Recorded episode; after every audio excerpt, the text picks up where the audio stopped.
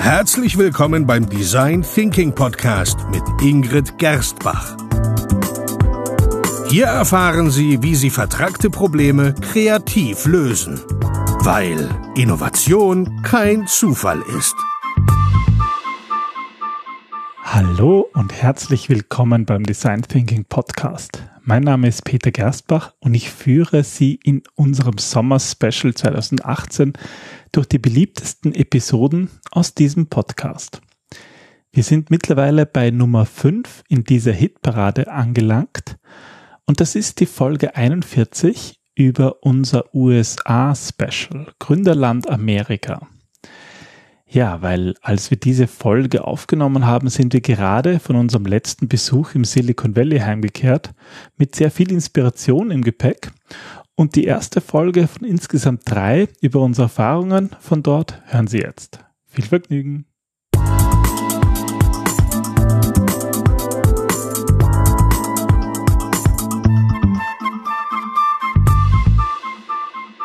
Hallo und herzlich willkommen beim Design Thinking Podcast mit Ingrid Gerstbach. Hallo.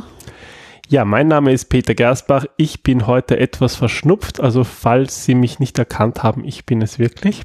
Nur leider etwas verkühlt von unserer großen Amerika Silicon Valley Reise zurückgekehrt. Genau. Äh, ich habe nicht Elmo mitgebracht aus der Sesamstraße aus Amerika, sondern Peter mit einem Schnupfen. Und viele, viele spannende Eindrücke und Ideen und von denen möchten wir ja, vielleicht eigentlich in den nächsten Episoden berichten. Wir sind da, äh, wir haben den Plan da noch nicht erstellt, wir werden einfach mal ein bisschen erzählen davon. Genau, also ähm, ich habe einen Plan tatsächlich und das sieht so aus, dass ich gerne ein, ein kleines Special machen würde für diesen Podcast rund um die Themen Innovation, welches Mindset ähm, herrscht in Amerika, welche ja, wir haben doch einige große Firmen ähm, besucht. Ähm, und einige kleinere. Einige kleinere, auf jeden Fall sehr viele ähm, Insidergespräche geführt, uns durch die diversen Firmen führen lassen und davon würde ich einfach gerne unseren Hörern auch erzählen. Das ist teilweise auch schon in Vorbereitung des nächsten Buchs oder sagen wir mal sogar der nächsten Bücher gekommen, wir haben natürlich viele Ideen da gewonnen, ähm, wie es hier weitergehen kann mit Design Thinking, mit uns und mit Innovation. Und da ist natürlich ja Amerika und allen voran das Silicon Valley ein ganz ein heißes Pflaster. So ist es. Gut, ja. Ähm, die USA gilt eigentlich als der ideale Ort, ähm, wenn es darum geht, innovative Ideen zu haben. Ähm, ich habe das Gefühl, dass es oft scheinbar reicht, wenn jemand eine gute Geschäftsidee hat und dann braucht er nur noch einen guten, einen, einen liquiden Kapitalgeber, der so äh, ganz großzügig die großen Summen zur Verfügung stellt und auch kein Risiko scheut und ähm, los kann's gehen. Also so ist zumindest für mich vorab ähm, das Bild von Amerika als innovatives Land erschienen. Das ist ein Bild, das irgendwie auch oft einfach so dargestellt wird. Du musst nur nach Amerika gehen und dann wirst du dort ein reicher und berühmter Startup, der neue Steve Jobs, der neue Bill Gates, der neue Elon Musk. Ja, es, es gab in, also ähm, in meinem Wirtschaftsstudium hat es immer geheißen, ähm, die Firmen, die nach Amerika gekommen sind, die haben es dann wirklich geschafft. Also bist du mal in Amerika, dann hast du es geschafft, so quasi. Ist natürlich die Frage, ist das denn wirklich so? Wenn so von Startups Startups die Rede ist, was sind denn eigentlich Startups? Naja, ähm, um ein Startup, ähm, sich als Startup bezeichnen zu können, sagen wir so, dann musst du verschiedene Merkmale erfüllen. Obwohl es da natürlich keine offizielle Regelung naja, gibt, aber halt schon. halt sowas also ist üblich. In, in der Wirtschaftskammer in Österreich gibt es wohl auch eine Definition, was ist ein Startup. Ein Startup ist ein Unternehmen, das jünger als zehn Jahre ist, ähm, das vor allem ähm, eine Technologie und oder ein Geschäftsmodell ähm, verfolgt, das als innovativ gilt. Da scheiden sich sicher okay. die Geister. Was ist innovativ? Und ähm, vor allem, ähm, dass ein signifikanten Mitarbeiter- und oder Umsatzwachstum verfolgt. Das sind so diese drei Merkmale, anhand dessen man sagt, okay, dieses Unternehmen ist ein Startup oder nicht. Also, okay, also wenn ich jetzt ein Einzelunternehmen gründe und, und sag, fünf Jahre lang 30, dahin, dann bist du kein Startup. Dahin dümpel und genau. das mache, was ich immer mache, dann ist das nicht unbedingt, zumindest nach dieser Definition, ein Startup. Wie ist das so mit Gründungen, mit Startups in den USA? Ähm, Also das, das war gar nicht so einfach. Ich ähm, wollte auch irgendwelche Zahlen, Daten, Fakten nicht nur von dem, was wir jetzt irgendwie ähm, wahrgenommen haben, hernehmen, sondern auch, was sich so in, im Internet, in Unterlagen, in ja, offiziellen Zahlen wiederfinden lässt, wiedergeben. Und das war gar nicht so einfach, weil es gibt eigentlich nur lediglich Schätzungen über die Anzahl der Startups-Gründungen in den USA. Es gibt ähm, eine Benchmark-Firma namens Compass, die hat aus dem Jahr 2015 ähm, Untersuchungen hergenommen und spricht in etwa von 40.000 neuen Startups, wobei alleine die nur im Softwarebereich zugegen sind. ist ja eigentlich gar nicht viel jetzt. Eigentlich nicht, ja. Ähm, dann gibt's noch die Unternehmen, die nicht an der Börse notiert sind und die eine äh, Unternehmensbewertung von mehr als einer Milliarde US-Dollar haben. Das nennt man Unicorns, also Einhörner. Ähm, die sind nach Angaben des Wall Street Journals und des ähm, Dow Jones Venture Source vom, auch aus dem Jahr 2015, 2016 von 53 auf 88 gestiegen. Also es ist schon, muss man mal erreicht haben, eine Milliarde. Ja, ähm, also das ist wiederum schon eine ziemlich tolle Zahl und von diesen 88 hat man wahrscheinlich von vielen noch gar nicht wirklich gehört, ähm, weil man halt doch die, die ganz großen, die kennt man, die sind dann meistens auch schon börsennotiert, dann kennt man sie wirklich. Aber ganz ich interessant. Ja. Ich finde es halt auch ganz spannend, dass ähm, wir sprechen immer von denen, die es geschafft haben. Es gibt ja auch den Friedhof der Startups, von denen dann eigentlich niemand spricht oder die dann oft so in, im Hintergrund verlaufen. Ähm, es sind ja ganz, ganz viele, die entweder schon einmal ähm, eine Gründung versucht haben oder die vielleicht gescheitert sind oder die weißt du, es, es gibt ja, das sind ja jetzt nur wirklich die, von denen man die sagen kann, die haben es wirklich haben. geschafft. Ja, ja. da gibt es natürlich nur eine große Menge, die es nicht geschafft haben. So ist es, das wollte ich sagen, genau. Ja, und das sind ungefähr, wie viele sind das? Gibt es da Schätzungen von Experten? Zahlreiche Experten gehen davon aus, dass zwischen 75 und 90 Prozent der Startups im Land innerhalb von drei Jahren nach ihrer Gründung aufgeben. Ähm, da muss man aber auch dazu sagen, dass das Mindset in den USA ein anderes ist. Also da geht's wirklich fail fast. Also probier's einmal aus und im schlimmsten Fall scheiterst du, aber zieh daraus die Lehre und ja, so nach dem Motto, ähm, dabei sein ist alles. Ja, und auch einfach mal, äh, wenn man wenn man, wenn eine Geschäftsidee nicht aufgeht, naja, dann wird auch nicht lang daran festgehalten, sondern diese es eher als Erfahrung genutzt und zur nächsten Unternehmensgründung ähm, vielleicht so äh, herangeschritten. Genau. Man muss ja auch sagen, dass die große Mehrzahl an Startups vor allem durch Teams gegründet werden, die ihr Komple also die ihr Know-how komplementär anwenden und ähm, die vor allem neue Produkte entwickeln, aber auch neue Märkte erschließen. Also das sind selten einzelne Jungunternehmer, die einfach mal ähm, drauf losschießen, sondern das sind das sind Menschen mit viel ähm, Know-how in ihren Bereichen, die sich zusammenschließen, um den Markt zu revolutionieren. Und oft gelingt ihnen das, aber eben viel öfters eigentlich nicht. Und das sollte man ja auch nicht vergessen, weil äh, so ist es nun mal, ja. Es ist, es ist sehr selten so Fälle wie zum Beispiel ein Elon Musk, der PayPal gründet und danach Tesla und SpaceX mit allem Erfolg hat und jeweils die Milliarden weiternimmt in das nächste Unternehmen. Das ist einfach die Ausnahme und daran sich zu messen kann vielleicht motivierend sein, aber ist nicht unbedingt der, der Normalfall.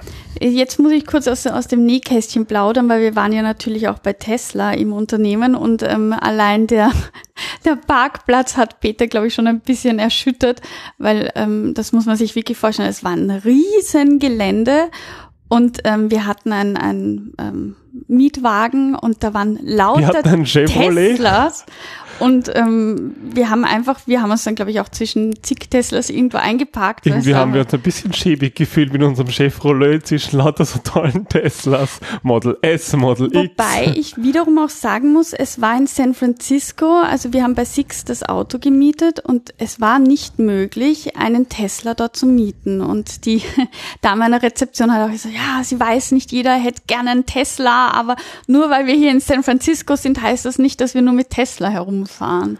Man sieht eigentlich, warum hat er ja auch so in San Francisco gar nicht so Nur oft Teslas Silicon gefunden. Im Silicon ja. Valley deutlich mehr und ich sag mal in ein paar Meilen rund um ja. die, die, ähm, die, die Fabrik und das Bürogebäude von Tesla natürlich entsprechend noch mehr, beziehungsweise überhaupt da so im Silicon Valley Bereich, ja. Das war ganz spannend, ja. Also mal kleiner Exkurs dazu, ja. Ja, Aber da sind wir eigentlich schon bei dieser regionalen Konzentration, bei dem Begriff Silicon Valley. der Nabel der Startup-Welt, ja. Das, das ist ja eigentlich, wo ist das Silicon Valley? Also wenn Sie sich die, die Karte anschauen von San Francisco, San Francisco ist ja so eine, so eine Bucht, so eine Halbinsel eigentlich und über die Golden Gate Bridge und über die Bay Bridge verbunden im Festland. Und San Francisco selber ist eigentlich eine relativ große Stadt schon und wenn man Richtung Sehr hügelig. wenn man auf dieser Halbinsel ja, ähm, Richtung Festland fährt, also jetzt im Auto halbe, dreiviertel Stunde, Stunde kann das schon dauern, dann kommt man so in dieses Gebiet, wo es ein bisschen flacher wird und das ist das Silicon Valley und das erstreckt sich so, sag mal so vom, vom Flughafen von San Mateo dann über Redwood und Palo Alto, Mountain View, Sunnyvale. Das sind lauter so kleine Dörfer, die mehr oder minder ähm, also nicht so klein sind, Nö. und dann so mehr oder minder äh, eins ins andere überführt bis zu San Jose, also das so die Vororte von San Francisco bis San Jose, über wirklich eine große, große Fläche. Das wird so gemeinhin als Silicon Valley bezeichnet. Genau, also ich möchte eine eigene Episode dann noch über ähm, den Raum und die Umgebung machen, weil ich fand die in Silicon Valley auch wirklich beeindruckend. Sehr inspirierend, ja. Aber zentral ist eben ähm, dieser Innovationskern der Bay Area, bestehend vor allem aus der Stanford University, der University of California, Berkeley und dann eben regionalen Niederlassungen von den Universitäten, weil diese Universitäten gelten eben oder machen eigentlich auch dieses Start-up-Ökosystem ähm, aus, weil sie als Ursprung zahlreicher Innovationen, kreativer Geschäftsideen und Patente gelten. Und ähm, es gibt ja da auch diese eigene Straße von, von dieser, wo, wo Venture Capital Geber ansässig sind. Ja, da sind wir auch durchgefahren, also in der die Sand, Sand Hill oder Sand Hill Road ähm, das eben genannt und dort, ja, dort finden sich die ganzen bekannten Kapitalgeber wie Sequoia Capital und viele andere und die sind dort eigentlich alle zentral in dieser einen, einen Straße in Palo Alto ähm, ja, untergebracht. Ja, da darf man sich jetzt aber keine großartigen ähm, Gebäudekomplexe vorstellen, fand ich, sondern eher Das habe ich natürlich versprochen, in Menlo Park, nicht in Palo Alto, ja. Na, das ist halt, da gibt es einen schönen Golfplatz dort, also ganz so wie es im Bilderbuch, ja. Und dort fahren dann sozusagen die Kapitalgeber mit ihren Teslas herum und sind auf der Suche nach Leuten, nach Parkplätzen. Ja, genau, aber zurück zu, zu unseren Start-ups. Ähm, in den USA gibt es nämlich keinen speziellen Start-up-Verband, sondern es gibt da, was ich sehr interessant fand, verschiedene lokale, verbandsähnliche ja, Interessensvertretungen. Da gibt es zum Beispiel die Silicon Valley Leadership Group. Das muss man sich so vorstellen, dass hunderte Inkubatoren, verschiedenste Betreiber, ähm, ja, die unterstützen die Startups untereinander dabei, vor allem Netzwerke aufzubauen. Und das Netzwerkthema ist ja in Amerika generell sehr wichtig. Die meisten kooperieren miteinander, untereinander, ähm, helfen einander Kapitalgeber zu finden. Da wird sehr viel auf vorhandenes Wissen aufgebaut und miteinander gearbeitet, aber trotzdem herrscht auch ein ordentlicher Konkurrenzdruck.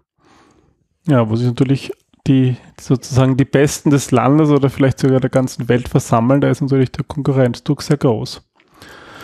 Ja. Aber es ist trotzdem so das Sehnsuchtsort vieler junger Unternehmer. Ja, definitiv, weil die Anziehungskraft dort auch sehr groß ist. Man muss sich das vorstellen, dass auf der einen Seite die finanzstarken Investoren ähm, wohnen, die halt ähm, durchaus ihr Kapital einsetzen wollen und die auch durchaus dabei unterstützen, mit ihrem Netzwerk das Marketing voranzutreiben. Du hast ja schon erwähnt, Sand Hill Road im Menlo Park. Und ähm, die dort ansässigen Inkubatoren lassen junge Unternehmen häufig in einer Art ja, nennt es Verdrängungswettbewerb gegeneinander antreten. Dabei gilt halt das Motto up or out, was ähm, so viel bedeutet wie ähm, entweder schaffst du es innerhalb von einem bestimmten Zeitraum oder du bist draußen. Ja, und der, der draußen ist, erhält einfach keine Unterstützung mehr. Und das führt natürlich dazu, dass halt wirklich die, die gut sind oder die, wo das Geschäftsmodell einfach funktioniert, durchkommen und für die anderen ist es auch okay, das ist nicht, das ist nicht zu schaffen. Es hat keinen Sinn, ja, Geld zu investieren in eine nur, nur halbgare Idee. Mhm, so ist es, genau. Und das steht halt ganz krass im Gegensatz zu, zu Deutschland, Österreich, finde ich. Ja, rein, rein vom Mindset her auch, natürlich auch vom verfügbaren Geld, aber auch von vielen anderen Faktoren. Es gibt so Länderberichtsstudien, die zeigen, dass in vielen Ländern der Start eines eigenen Unternehmens als normal gilt. Also vor allem eben Amerika als Beispiel. Und ich kann mich erinnern, ähm, wie du dein, ähm, dein Gewerbe angemeldet hast, da warst du ja auch bei so einem WKO. Oh ja. Äh, Treffen oder weiß ich nicht. Und da kann ich mich an das entsetzte Gesicht erinnern, dass die alle eigentlich dorthin kommen, weil sie arbeitslos sind und jetzt ähm, quasi nicht arbeitslos sein wollen und versuchen ihr eigenes Unternehmen aufzubauen, aber nicht, weil sie von einer Sache begeistert sind. Ja, also es war, ich sag mal, mehr als 50 Prozent haben das irgendwie gemacht, weil sie keinen Job mehr gefunden haben. Und da war halt keine Begeisterung. Also es waren schon noch Unternehmer dabei, die, wo ich sage, die waren jetzt wirklich begeistert und wollten etwas machen. Aber auch das, was man halt ja dort sozusagen mitbekommen hat, das war jetzt, glaube ich, wenig, wenig hilfreich, um wirklich erfolgreich zu sein. In Deutschland, Österreich, das, diese Mentalität, ähm, die geht halt eher aus diesem Angestellten-Dasein heraus. Also ähm, das, ja, da wird halt mehr eben aus der Not heraus gegründet. Das Gefühl habe ich auch. Das ist dann irgendwie, und dann müssen wir schnell noch irgendwas Innovatives schaffen. Und deswegen glaube ich, ähm, geht die Rechnung nicht auf. Wobei man ja, glaube ich, auch sagen muss, dass in Amerika ist ja halt auch das Land der Gegensätze. Und in Silicon Valley sammeln sich natürlich besonders jene Leute, die das so wollen. Und es gibt natürlich auch in Amerika, wir haben es jetzt mit der Präsidentenwahl gesehen, auch sehr viele unzufriedene Wutbürger, sage ich mal, die natürlich da gar nicht in dieses, in dieses Klischee passen. Na, definitiv. Ich meine, Amerika, das, das ist riesengroß und, die, die, das ist halt auch eine ganz andere Mentalität. Also ich war da echt überrascht. Ich habe gewusst, dass Amerika riesengroß ist, aber ich finde, das ist dann nochmal was anderes, dann wirklich dort zu sein und, und diese ganzen Menschen herumwuseln zu sehen und, und ja. Es war ja doch sehr, sehr beeindruckend und ähm, auch die Autos, die so, so riesig sind und, und ja, schon spannend. Ganz anders als bei uns auf jeden Fall.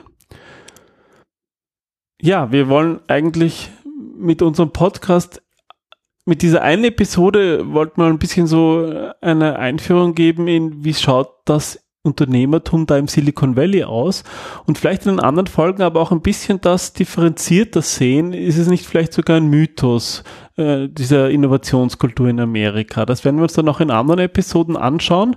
Ähm, aber hier jetzt vielleicht noch zum Vergleich. Hast du so Zahlen von Gründungen in Österreich, Deutschland und der Schweiz? Ja, da habe ich etwas herausgesucht. Also ähm, eben gerade jungen die, die jungen Menschen in Deutschland und Österreich wollen eigentlich weniger gerne gründen. Viele sehen sich auch nicht wirklich ausreichend für diesen Schritt vorbereitet oder unterstützt. Es gibt die ähm, Europäische Kommission hat einen Bericht rausgebracht, nachdem sich in Deutschland nur rund ein Drittel der Personen zwischen 15 und 64 Jahre durch ihre Ausbildung dafür überhaupt befähigt sind, ein eigenes Unternehmen zu führen. Und wenn du dir die Gründungszahlen anschaust, dann spiegelt sich das dort auch wieder. In Österreich ähm, gab es 2015 offiziell gegründete Unternehmen, warte, 39.583. In Deutschland waren es rund 763.000 äh, und in der Schweiz waren es 2015 40.829 Neugründungen.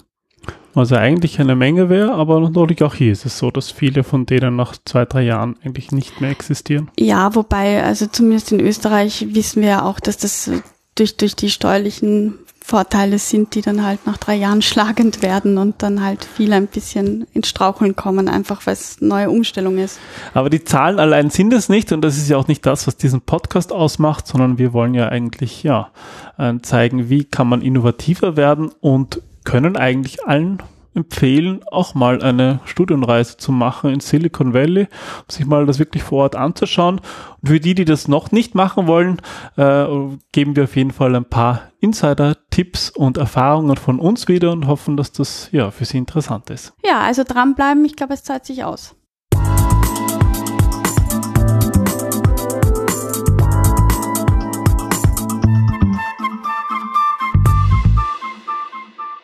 Das war die Wiederholung der Folge 41 im Rahmen unserer Sommer-Spezialserie mit den beliebtesten Folgen unseres Design Thinking Podcasts. Wenn Ihnen diese Folge besonders gut gefallen hat und Sie mehr über unsere Eindrücke aus dem Silicon Valley erfahren möchten, dann hören Sie auch die anderen Folgen rund um unseren USA-Aufenthalt. Diese sind zwar nicht Teil unseres Sommer-Specials, aber Sie können sie auf der Webseite nachhören.